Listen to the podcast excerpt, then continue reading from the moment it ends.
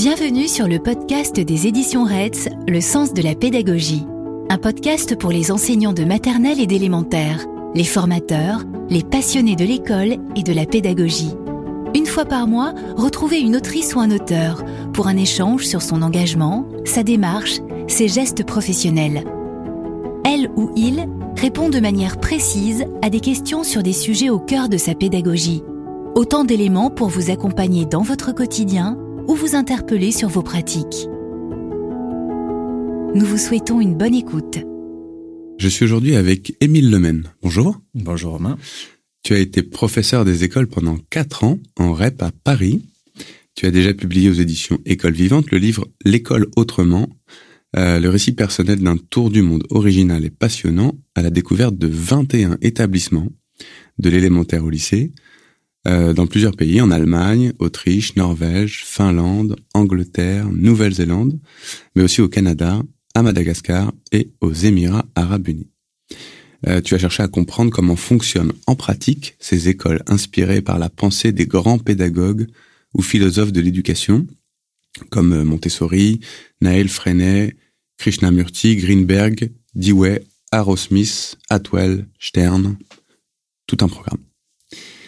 Tu te consacres depuis 2022 au développement de l'application Matena, qui doit permettre à chaque élève d'apprendre à calculer et résoudre des problèmes mathématiques grâce à une pédagogie différenciée et coopérative. Tu viens de publier aux éditions RETS l'ouvrage Motiver les élèves, 20 pratiques pour enseigner autrement. Et c'est justement autour de la motivation des élèves que nous sommes réunis aujourd'hui.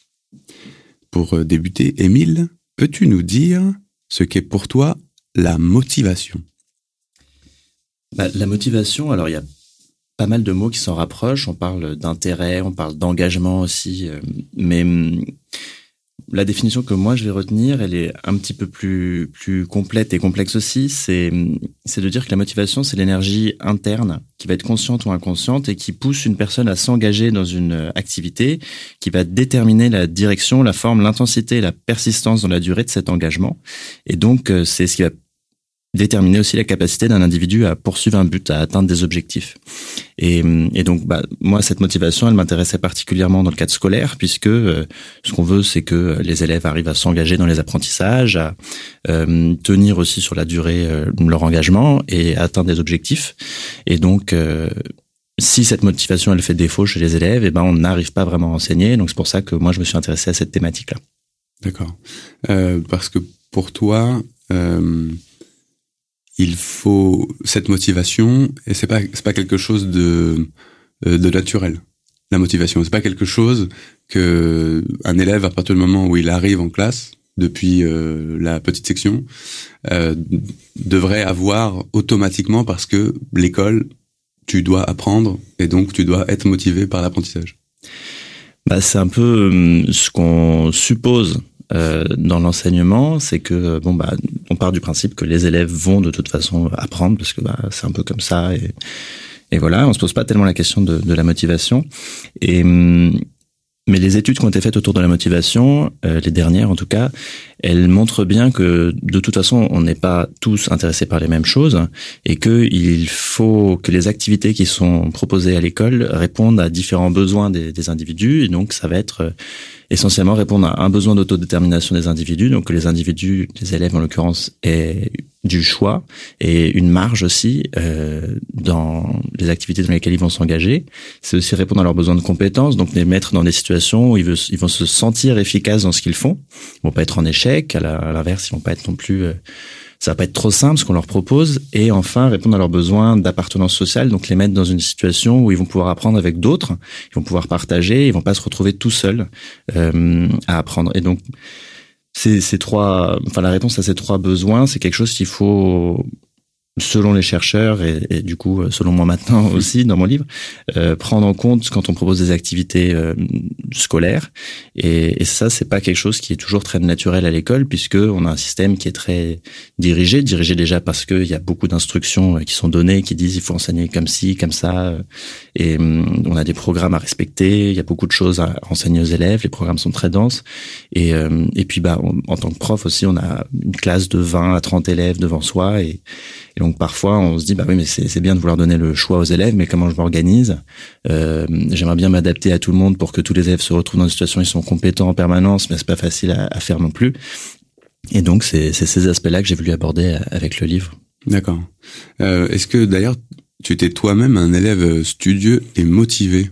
Alors studieux, euh, oui. Euh, mais j'étais essentiellement studieux parce que dans ma famille, euh, bah, bah, on nous poussait vraiment à, mm. à l'être. Euh, ça a été au début plutôt naturel euh, au primaire et après au collège c'était plus compliqué. Et c'est là aussi qu'on voit la limite des des encouragements ou, des sanctions aussi sur la motivation et l'engagement qu'on peut avoir. Euh, les premières études qui ont été faites sur la motivation, elles disaient que essentiellement on était motivé par un objectif lorsqu'on avait des récompenses ou à l'inverse quand on avait des punitions aussi.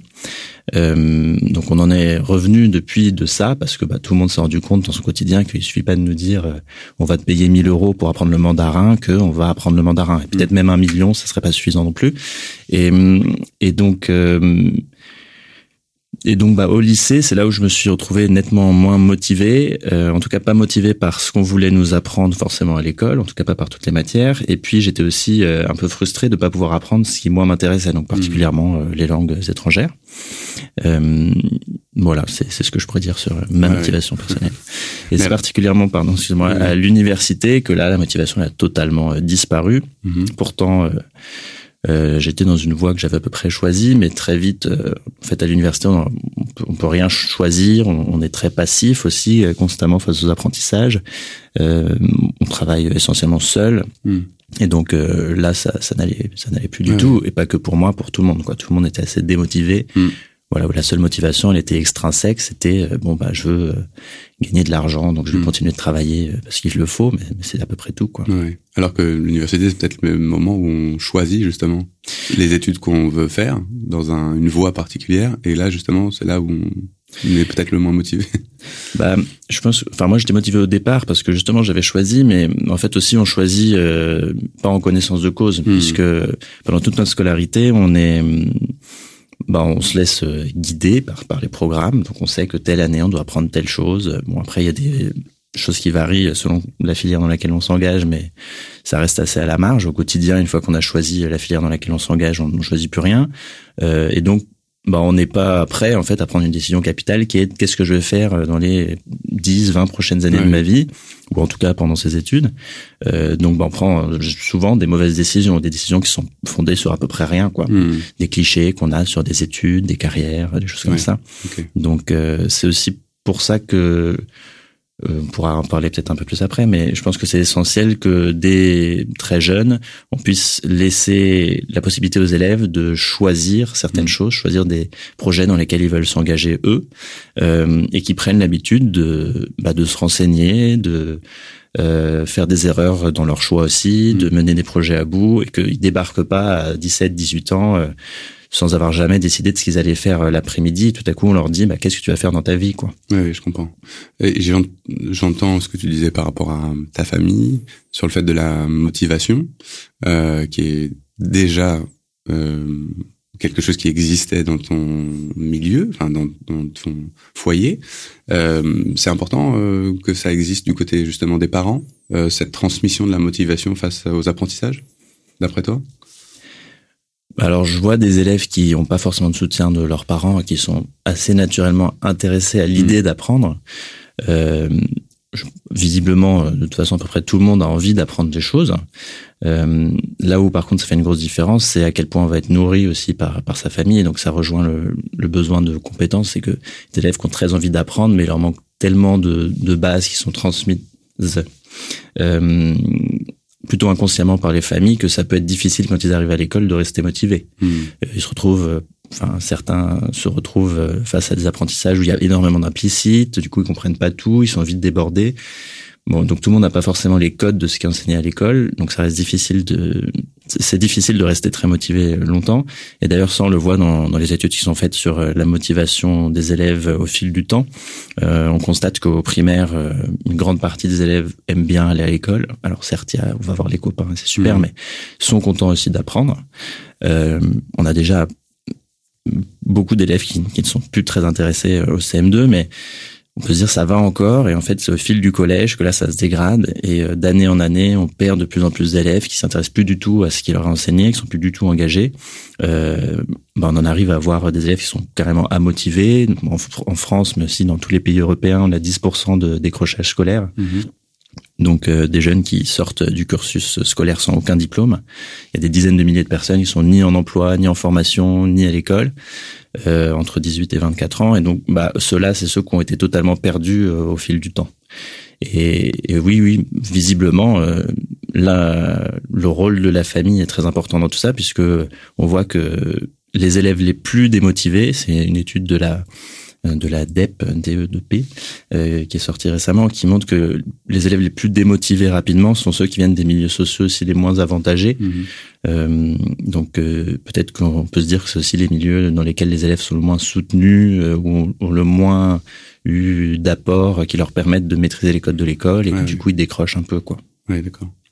Et justement, dans ton tour du monde, euh, tu as remarqué que le manque de motivation des élèves, c'était plutôt un problème euh, français, européen ou mondial?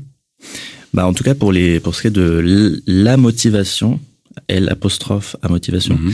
euh, c'est un problème qui est au moins européen, puisque dans tous les pays d'Europe, comme je disais, il y a 10% des élèves en décrochage scolaire. Mhm.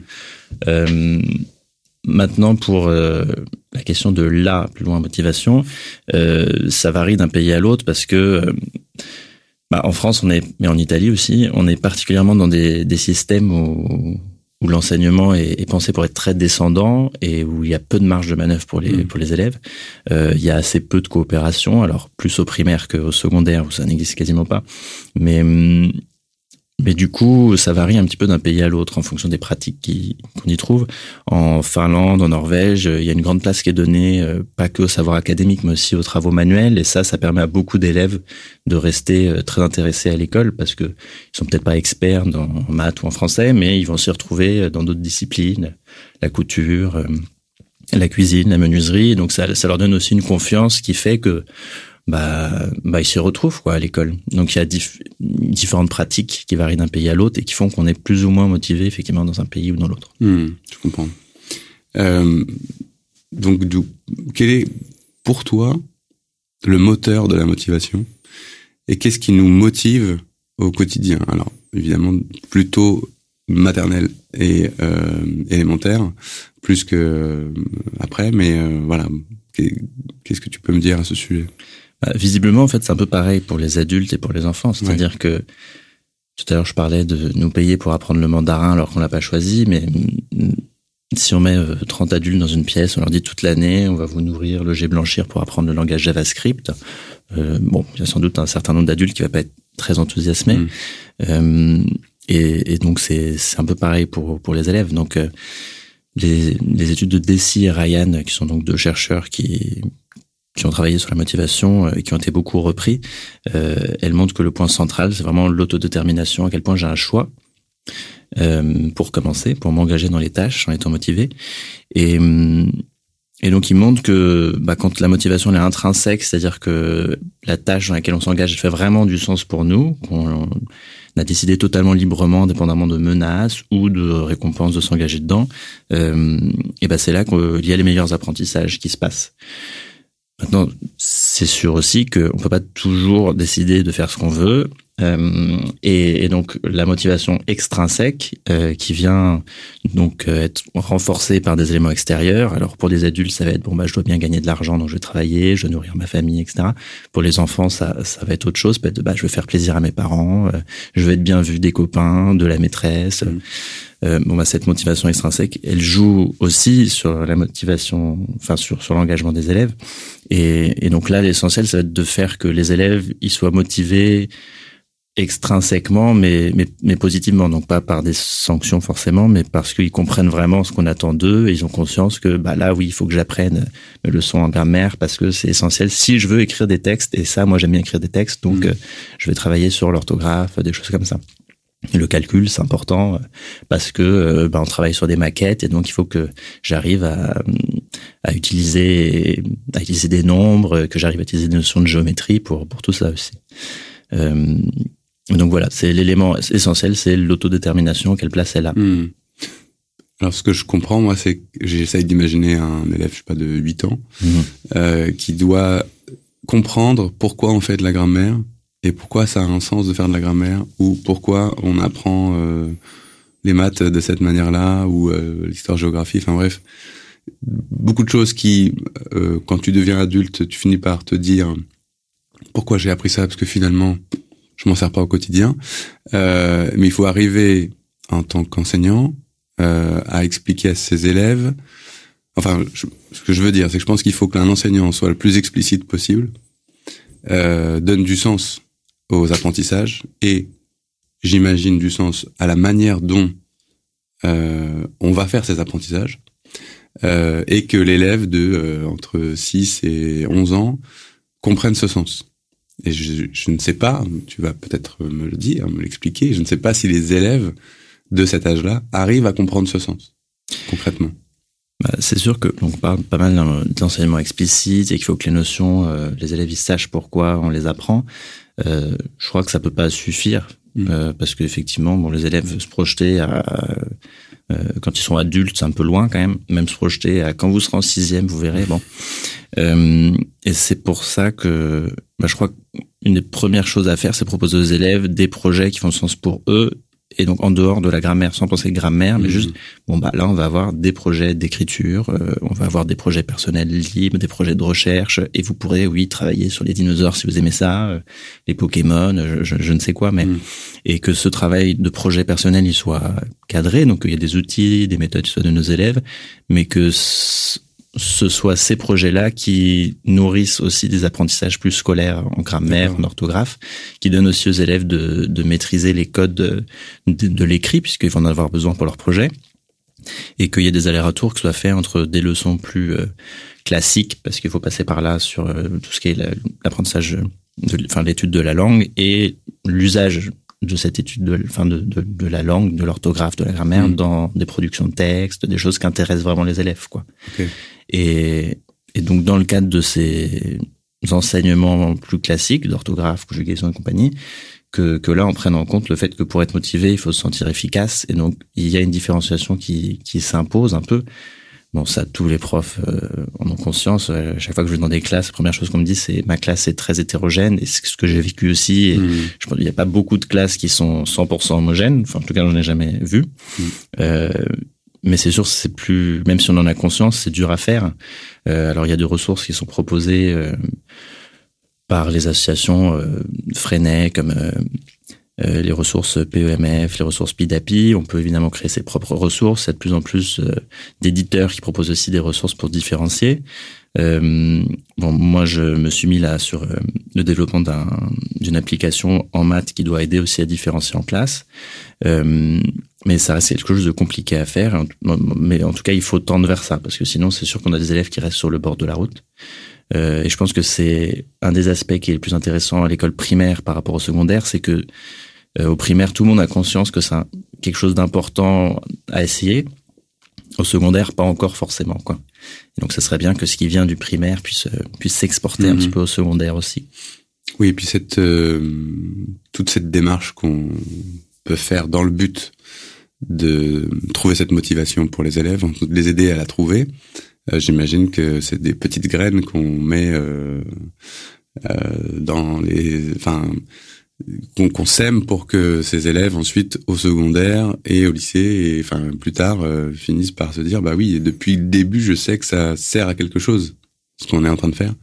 Donc tout ça, c'est ça part justement de la maternelle et l'élémentaire, l'âge où euh, ils ont plus envie, vraisemblablement, puisque ça se, ce que Ouais. tu disais tout à l'heure, ça se, Ça se dégrade Ça se ensuite, dégrade mais ça, ensuite. ça se dégrade aussi parce que euh, les enfants, ils ont envie d'écrire des histoires, de faire des BD, de faire Oui. des recherches et tout. Et donc, si on leur permet pas de faire ça, bah, à un moment, on sait plus trop pourquoi on est à l'école, quoi. Hmm. Et donc, au secondaire, même si, c'est ça qui peut être frustrant d'ailleurs au primaire, même s'il y a des graines qui ont été laissées parce que les élèves ont pu être s'engager dans des projets euh, collectifs ou individuels euh, qui leur parlent, si au secondaire, euh, bah, il y a plus tout ça. Oui. Ils peuvent plus travailler avec les copains, ils peuvent plus échanger sur ce qu'ils apprennent. Ça y est, tout ça c'est fini. Ils sont juste notés euh, toutes Mhm. les semaines. Bon, bah c'est sûr que ça va disparaître aussi. Donc il y a un changement de pratique qui doit aussi se faire au secondaire, euh, qui est plus difficile parce que chacun est dans sa discipline. Mhm. Euh, mais, mais pour donner aux élèves la possibilité de s'engager dans des activités qui, qui leur plaisent et qui donnent du sens concrètement maintenant, là, pas, pas dans dix ans, mhm. à ce qu'ils apprennent de manière un peu plus théorique. Ouais. Ce que j'entends aussi derrière dans ce que tu dis, c'est que j'ai l'impression que si on fait aussi travailler leur créativité, euh, il y a quelque chose qui peut se passer euh, justement en eux euh, auquel ils n'avaient pas pensé euh, jusqu'à présent. C'est-à-dire que si on leur dit on peut peut-être écrire des textes ensemble, euh, bah, au lieu de on va faire de la grammaire ou de la conjugaison, c'est aussi euh, peut-être aller chercher la créativité chez certains élèves qui ne l'auraient jamais fait par eux-mêmes et euh, leur permettre euh, bah, justement de, de, de, faire de l'art ou de faire du dessin, de l'écriture, de la poésie, de la chanson, enfin je sais pas, des choses qui sont liées à la créativité et qui poussent justement la motivation sur le secteur de la passion aussi. Et ça peut peut-être aider euh, certains certains élèves. Oui, bah dans la vie adulte, ce qu'on voit, c'est que en général, les gens les plus épanouis, c'est ceux qui sont passionnés par ce qu'ils font. Alors, on peut pas être forcément toujours tous passionnés par notre travail. Il faut, mais ça peut être d'autres choses à côté du mm. travail. Euh, et donc, bah, c'est pareil pour les élèves, ceux qui sont les plus épanouis et qui arrivent le mieux à gérer même leurs relations avec les autres au quotidien, etc. C'est ceux qui ont des passions en général. En tout cas, c'est ce que j'ai pu voir moi dans, dans mes classes. Et donc c'est quelque chose qu'il faut effectivement chercher en leur permettant d'être créatifs. Ça peut être créatif en maths, en français, en art, en, n'importe quoi. Mais et moi c'est ce qui m'avait beaucoup interrogé et aussi enthousiasmé quand j'étais particulièrement en Nouvelle-Zélande dans une école qui s'appelle Aotafiti. Euh, donc dans cette école-là, les projets, les élèves étaient amenés à travailler sur des projets donc personnels. Euh, ils étaient très accompagnés pour pas que juste ils se disent ah bah tiens j'ai envie d'apprendre ça et puis en fait deux jours plus tard bah, ils ont pas réussi donc ils arrêtent. Euh, mais mais c'était des élèves qui étaient extrêmement enthousiasmés à l'idée d'apprendre et pourtant on était dans une école publique dans un milieu pas favorisé du tout. Euh, des élèves qui étaient très enthousiasmés à l'idée d'apprendre, mais qui étaient aussi compétents dans ce qu'ils faisaient et qui arrivaient à, écrire des textes construits, cohérents, avec l'aide des adultes évidemment, à créer des jeux de société avec des règles intéressantes, euh, complexes aussi. Et, donc ça, c'était ce qui m'a aussi le plus inspiré pour moi ma pratique de classe après, euh, dans la mise en place des projets personnels, c'était de me dire qu'avec ça, sans doute que n'importe quel élève, qu'il soit très scolaire ou pas, peut euh, finalement être heureux d'être là en classe et d'apprendre des trucs. Et, et bah dans la pratique, j'ai vu que globalement euh, ça marchait et, et, que même des élèves qui étaient hyper scolaires, euh, bah après quelques temps, à se dire ah mais je sais pas ce que je vais faire, j'ai aucune idée, il y a rien qui m'intéresse en fait. Euh, de toute façon, c'est vrai qu'on leur a jamais demandé ce qui les intéressait mmh. vraiment, ou enfin en tout cas à l'école pas beaucoup. Euh, bah eux aussi finissaient par par trouver des idées quoi. Alors il faut les inspirer un peu. Hein. Faut les aider. Est-ce que c'est en les emmenant à la bibliothèque de classe, à la bibliothèque de la ville, en sortie, etc. Faisant venir des invités aussi de l'extérieur euh, qui vont partager leur métier ou leur vécu dans la classe. Il y a différentes manières de faire, mais, mais, en tout cas, tous les élèves ensuite se retrouvent à être capables de travailler une heure, une heure et demie sur un sujet mmh. euh, tous les jours. Euh, et ça, c'est quand même quelque chose qui, moi, m'enthousiasmait beaucoup de les voir autant à fond, quoi. Ouais, ça te motivait. Ah moi ça me motivait. euh, mais en effet, il faut il faut les nourrir. On est d'accord que c'est pas juste leur dire euh, trouver un sujet qui vous passionne et euh, travailler dessus pendant une heure. Il faut cadrer quelque chose euh, pour enfin leur donner une, les lancer sur un sur quelque sur un sujet qui les motive, mais on peut pas les laisser non plus faire vraiment ce qu'ils veulent. On est d'accord. Bah, alors faire ce qu'ils veulent dans la limite de ce qui est réalisable et non mm. dangereux, ça je pense que pourquoi pas. Après on peut aussi se dire ça doit être un projet qui doit avoir un lien, enfin qui, qui doit avoir un lien avec le français, donc il faut qu'il l'écrit par exemple. Mm-hmm. On peut se dire ça aussi. Euh, je pense que c'est d'ailleurs bien de commencer par euh, dire aux élèves avant de, de, de, se lancer directement dans les projets personnels très libres, de dire bah déjà on va se lancer dans la lecture libre, donc on va amener les élèves à déjà choisir un livre, c'est tout. Mhm. Euh, c'est pas facile pour tous les élèves, euh, surtout ceux qui n'ont pas l'habitude de lire chez eux. Euh, puis ensuite passer à des travaux de d'écriture libre où là bah, pareil tout le monde écrit euh, a pas quelqu'un qui va faire un atelier cuisine ou quoi mm. mais mais tout le monde écrit sur sur des choses qui l'intéressent sur ce qu'il veut euh, et, et, donc petit à petit on amène les élèves à, à arriver à, à s'intéresser et à trouver des idées un peu plus dans des, des, domaines un peu plus vastes. Mais je pense qu'il faut y aller un peu progressivement. Mm. euh, et tu disais donner un cadre. Oui ça va être un cadre temporel. Bon bah c'est sur six séances d'une heure. Bon, mm. euh, donc au bout de six séances il faut que vous ayez tous euh, produit quelque chose, alors un exposé, une histoire, euh, quoi que ce soit, mais et à la fin des séances, eh ben, il faut que tout ça puisse être montré aux autres, que ce soit pas un travail juste noté qui reste du côté du prof. Enfin, en primaire, c'est rarement noté, mais, mm. en tout cas, un travail que, qui, où nous on va être fiers parce que les autres vont lire notre BD, vont écouter ce qu'on a d'intéressant à la raconter, vont pouvoir nous poser des questions. et hum, et, et, donc là, ça donne du sens au travail aussi. Ce, mais c'est ce côté, euh, on a besoin de se sentir appartenir à un groupe pour être motivé aussi. Alors il y a quelques personnes qui arrivent à faire les choses toutes seules dans leur coin, mais c'est quand même assez rare euh, bah, il faut qu'on puisse le retrouver à, à l'école en permettant aux élèves soit de travailler à plusieurs sur, sur leurs projets ou, ou leurs différents apprentissages scolaires, mais aussi de pouvoir partager leur production. Quoi. Mais ça, le les partages d'expériences et euh, permet aussi de voir bah, ce que les autres font et de pouvoir se dire bah tiens moi j'aurais bien aimé faire ça aussi. Ouais, ça donne des d'exemple et des mmh. idées, voilà exactement. Et hum, bon, il y a une, une, tendance dans certaines écoles dites démocratiques. Euh, bon, il y a, y a, plein d'inspirations pour les écoles démocratiques, mais où, qui est de dire euh, il faut pas que les, les adultes euh, donnent trop d'idées aux élèves parce que sinon on les formate. Mm. Il faut que les idées elles viennent des élèves et jaillissent d'eux. Bon, euh, je pense que de toute façon, on est, enfin forcément, on est influencé par le monde extérieur, et si, ça, si les influences, elles viennent pas de, du prof, euh, elles vont venir de la rue, des pubs, de nos copains, etc. Donc, euh, je pense que c'est, illusoire de se dire qu'on ne va pas influencer les élèves, et, et c'est pas mauvais non plus.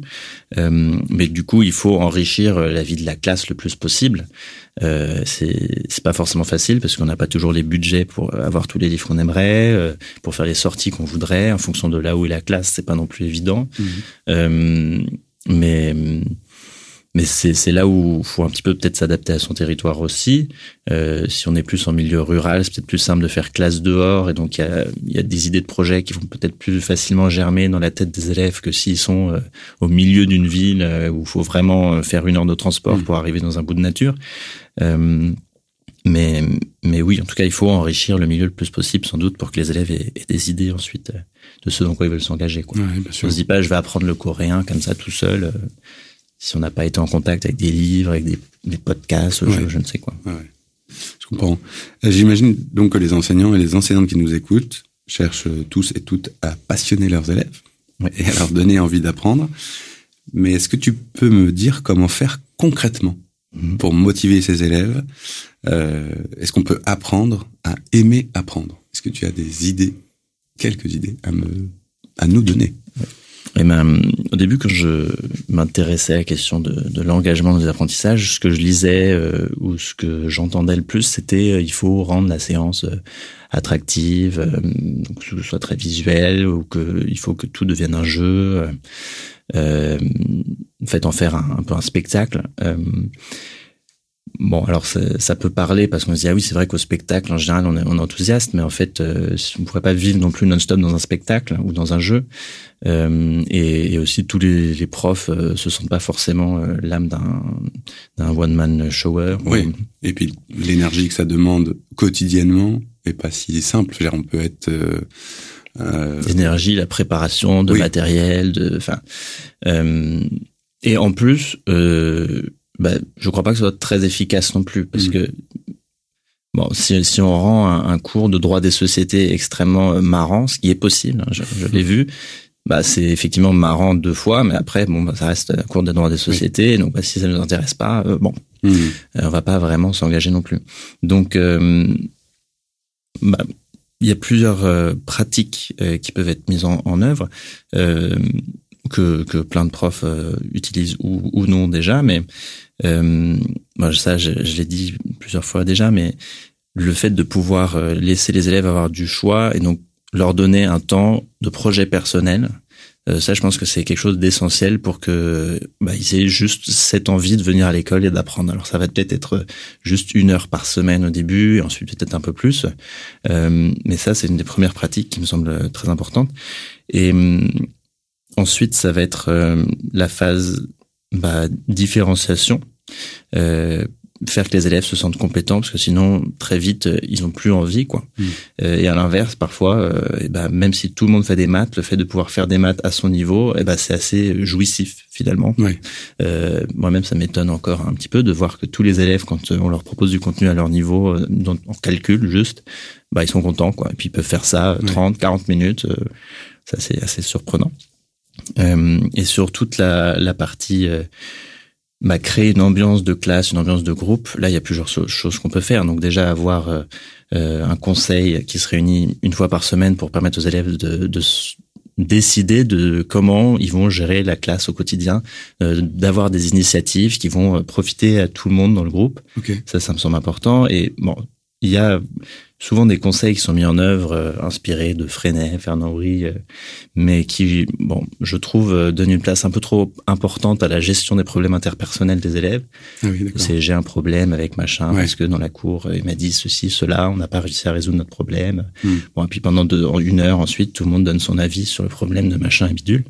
Et hum, bah, je trouve que c'est dommage d'utiliser ces conseils pour résoudre les problèmes de quelques élèves. Alors, on peut se dire oui, c'est instructif pour le groupe, mais c'est pas, enfin, je trouve que c'est plus riche si on peut juste dire, bah voilà, n'importe qui va proposer des idées pour la classe, et c'est de ça dont on va parler lors de ce conseil. Les problèmes interpersonnels, on peut les gérer avec la médiation par les pairs, avec un travail autour des, des émotions, des messages clairs, enfin tout, ce hmm. qui se propose déjà, et distinguer un peu les deux.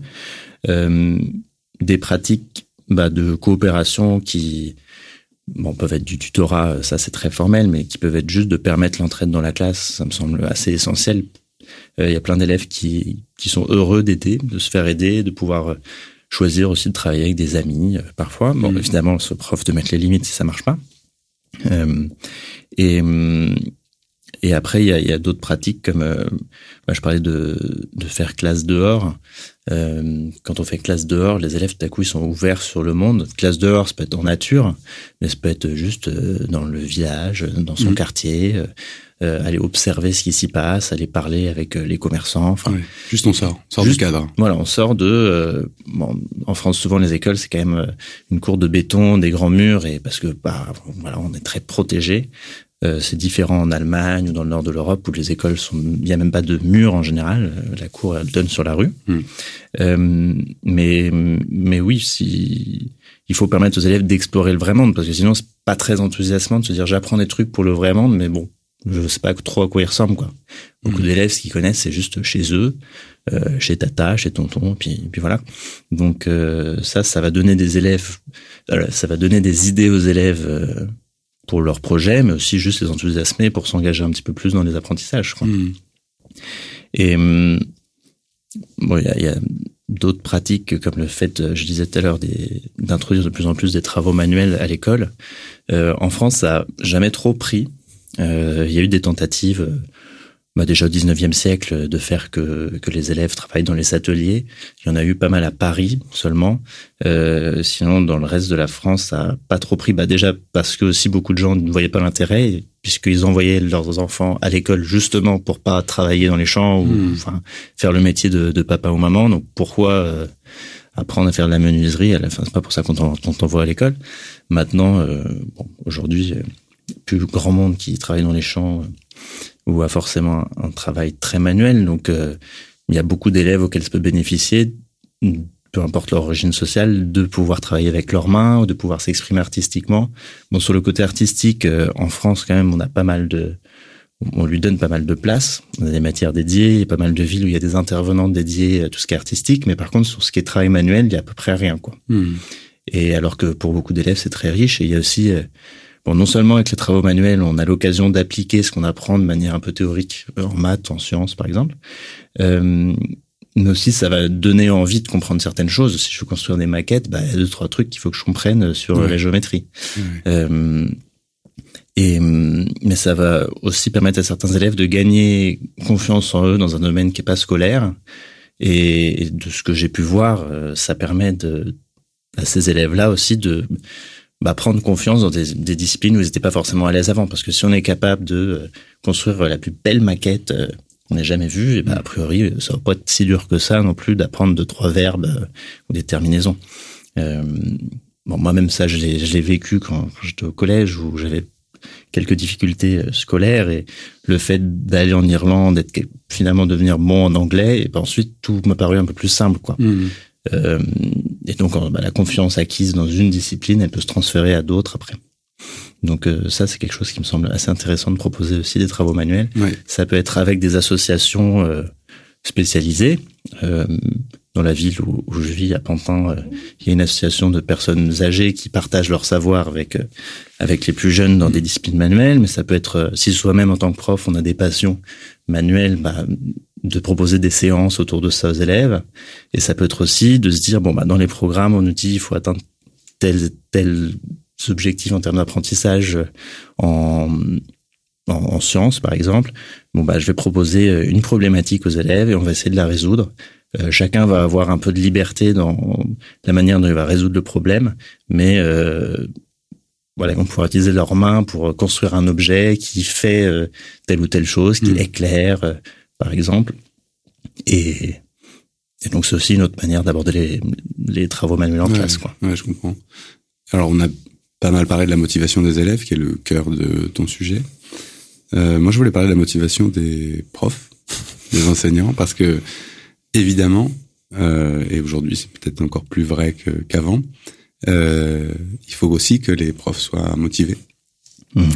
Et que donc euh, les enseignants et enseignantes euh, arrivent en classe en se disant euh, j'ai envie de d'apprendre des choses à mes élèves j'ai envie de croire à mon métier, j'ai envie de croire à mes projets aussi, et j'ai envie que mes élèves y croient. Donc il y a aussi, je pense, une part de, alors responsabilité, c'est peut-être un grand mot, mais en tout cas de d'engagement de la part des, des, des profs pour euh, transmettre cette motivation. Donc tu es d'accord avec moi ah, je, je, suis d'accord avec toi et bon, c'est sûr que, enfin déjà être prof au primaire, c'est quand même un métier où généralement à un moment au début, on a été motivé parce que sinon, bon, il n'y a pas énormément de raisons de s'engager dans, dans ce métier-là, par plus qu'un autre, quoi. C'est quand même stressant d'être avec euh, plein d'élèves. En tout cas, pas forcément tous les ans, mais on sait qu'il va y avoir des années où il va y avoir des élèves très durs à gérer. Euh, euh on est tiraillé aussi entre les attentes euh, de l'inspection, des parents, des élèves, les nôtres, ce que les remarques de notre famille. Enfin, c'est pas forcément non plus très évident à gérer. Euh, donc forcément, on est un peu passionné de base. Ce qui est dur, c'est de tenir euh, dans le temps. Euh, bon, évidemment, il y a la question du salaire qui se pose, mais les gens ils sont déjà engagés dans ce métier en connaissance de cause en général. Euh, une des raisons qui fait que beaucoup de personnes démissionnent, outre des problèmes personnels, euh, c'est c'est le fait de pas avoir euh, le droit de travailler où ils veulent, mm-hmm. où elles veulent.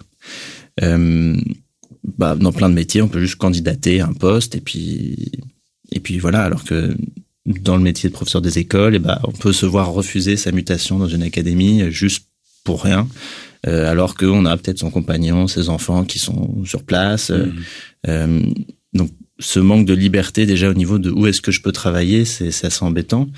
Euh, et sinon, pour ce qui est du métier même, bah, je pense qu'il faut aussi que le métier puisse répondre aux trois besoins de base euh, des profs. Donc, besoin d'autodétermination, faire que les profs aient une certaine liberté. Mm-hmm. Euh, si une pratique les intéresse particulièrement, alors, ça peut pas être tout. Hein, parfois, on peut avoir envie de tout changer, mais c'est pas possible. Il n'y a pas le temps pour tout faire. Donc, mais déjà pouvoir choisir des pratiques qu'on met en œuvre euh, en classe sans se voir rappeler à l'ordre par euh, la direction, l'inspection, mm. bah, ça semble assez essentiel. Pouvoir choisir ses formations, ce qui est rarement le cas. En tout cas, pas de des académies que je connais, euh, ça semble aussi important. Euh, J'entends souvent des profs qui disent bah moi je voulais choisir telle formation, mais bon en ce moment c'est plan français. Mm. Euh, et c'est pas plan français. On propose différents modules, choisissez ce qui vous intéresse pour votre pratique. C'est tout le monde fait la même chose. Mm. Et, et ça répond pas ça aux besoins de compétences des profs non plus, puisque finalement, qu'on soit T1 ou T24, on va faire à peu près la même formation. Euh, donc, euh, bah, il faut que le métier puisse répondre aux besoins de compétences des profs aussi, donc qu'ils soient outillés et soutenus. Euh, on dit qu'il faut outiller les élèves pour leurs projets personnels, mais c'est pareil pour les profs. Si on veut s'engager dans des projets et qu'il n'y a jamais de sous, c'est un peu frustrant. Euh, il faut alors il faut mettre la main à soi-même à son propre porte-monnaie. Bah, c'est pas forcément. Enfin, déjà c'est inadmissible que ce soit euh, permis, mais, mais on n'a pas forcément envie de le faire, euh, et on peut pas forcément le faire. Et donc, du coup, on se retrouve limité dans sa pratique. On aimerait différencier, on n'a aucun sou pour avoir des fichiers pour différencier. On aimerait faire des projets cuisine, travaux manuels. On n'a rien, alors qu'on voit en Finlande, ils se retrouvent avec des avec les mêmes budgets par élève, ils arrivent à avoir euh, des cuisines tout équipées, des mmh. ateliers menuiserie, enfin. Et, et il faut aussi euh, que le métier puisse répondre aux besoins d'appartenance sociale des, des, profs. Donc, euh, on leur donne des temps où ils puissent euh, échanger, discuter, et pas forcément juste lors de la pause midi, mais que les, les plans de formation, c'est de plus en plus le cas, mais permettent aux gens de partager leurs pratiques, d'échanger. Là, il y a un, un, groupe qui se monte, qui s'appelle les Nouvelles Pédagogies aussi.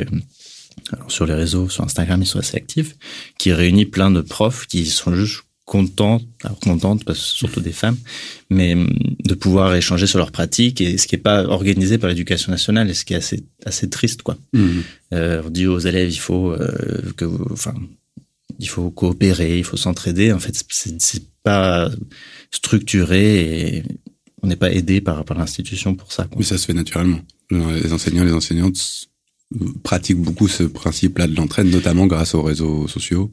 Bah ça se fait, mais de de manière, euh, enfin, faut tout faire soi-même. Ah oui. Donc parfois c'est un, un, peu dur parce qu'on aimerait bien avoir des temps où on peut aller juste voir ce que font d'autres mmh. gens dans leur classe. Et ça c'est un retour que j'ai souvent, c'est des gens qui disent mais moi j'aimerais bien juste voir la classe d'en bas. Ouais. Mais je, je ne peux pas. Ou alors je peux euh, une demi-heure parce que là euh, un autre prof prend mes élèves en sport. Enfin c'est très compliqué. Mmh. Mais donc oui ça se fait de s'entraider évidemment. Mais mais il y a sans doute un peu plus que l'institution pourrait faire pour pour soutenir ça quoi. Et pour faire que cette entrée elle soit pas juste limitée à bon bah mes deux collègues avec qui je m'entends bien dans l'école mais que ce, ça puisse être un peu plus euh, généralisé au niveau de l'académie de la circonscription ou des choses comme ça. Ok.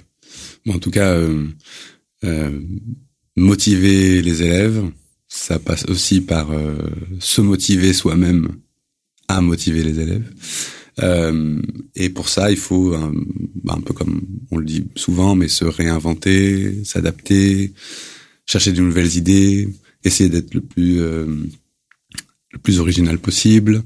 Euh, voilà, ça demande du travail personnel qui est lié, j'imagine, à la motivation du métier, qui est un métier passion, qui reste un métier passion, euh, mais qui est évidemment pas euh, si facile à faire. Bah, il y a une partie personnelle où bah, c'est déjà s'autoriser à faire des choses, ça c'est pas forcément facile, euh, s'autoriser à tester des trucs, euh, analyser ce qu'on a fait ensuite et bon pas refaire les mêmes erreurs, mais voilà s'autoriser euh, à être un peu soi-même dans son métier et et ensuite il y a une partie où là c'est à, à l'institution de, de, soutenir certains certains changements, particulièrement au niveau de besoins de compétences des profs. Mmh. Euh, Là, ça peut pas juste venir des profs. On peut pas s'attendre à ce que les profs, euh, sur leur temps libre, se forment. Euh, enfin, ça se passe pas dans les autres métiers, quoi.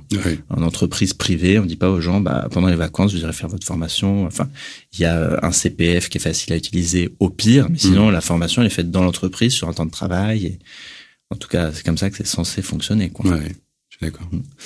Moi, très bien. Bah, écoute, euh, merci beaucoup. Merci. Nous vous remercions d'avoir écouté notre podcast Le sens de la pédagogie.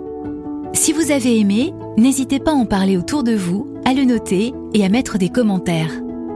Retrouvez tous les épisodes sur le site des éditions Reds, Apple Podcast, Deezer, Spotify ou Podcast Addict. À bientôt!